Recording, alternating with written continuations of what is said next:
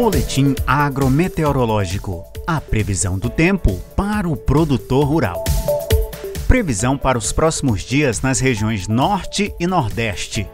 Maiores acumulados de chuva são previstos no Amazonas, Acre, Rondônia, sul do Pará e no Tocantins.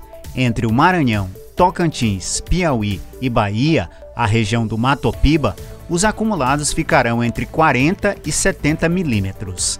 Há possibilidade de chuvas intensas acima de 100 milímetros, com ventos fortes nos estados do norte e sul da Bahia.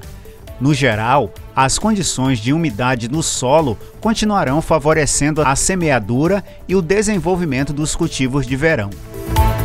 Previsão para os próximos dias na região centro-oeste. São previstos acumulados de chuva acima de 50 milímetros no Mato Grosso e noroeste de Goiás, podendo ocorrer chuvas intensas ao longo da semana. Em grande parte do Mato Grosso do Sul e sul de Goiás, as chuvas serão inferiores a 20 milímetros. Em todos os estados, as chuvas intercaladas por períodos de sol continuarão favorecendo as lavouras. Previsão para os próximos dias na região sudeste. Os maiores acumulados de chuva ocorrerão no leste de São Paulo, Rio de Janeiro e sul de Minas Gerais, no dia 27. Nos dias 28 e 29, ocorrerão volumes acima de 50 milímetros por dia em parte do norte de Minas Gerais e no Espírito Santo. Essas quedas de chuva continuarão favorecendo a semeadura, o desenvolvimento e os estados reprodutivos dos cultivos de verão, além da cana-de-açúcar e das lavouras de café.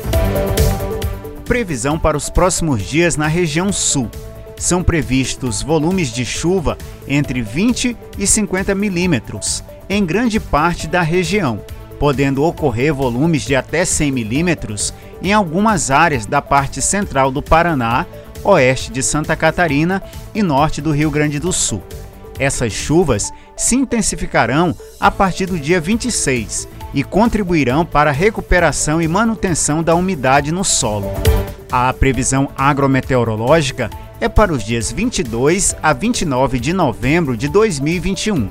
As informações do boletim são da Companhia Nacional de Abastecimento e do Instituto Nacional de Meteorologia, o IMET, órgãos ligados ao Ministério da Agricultura, Pecuária e Abastecimento.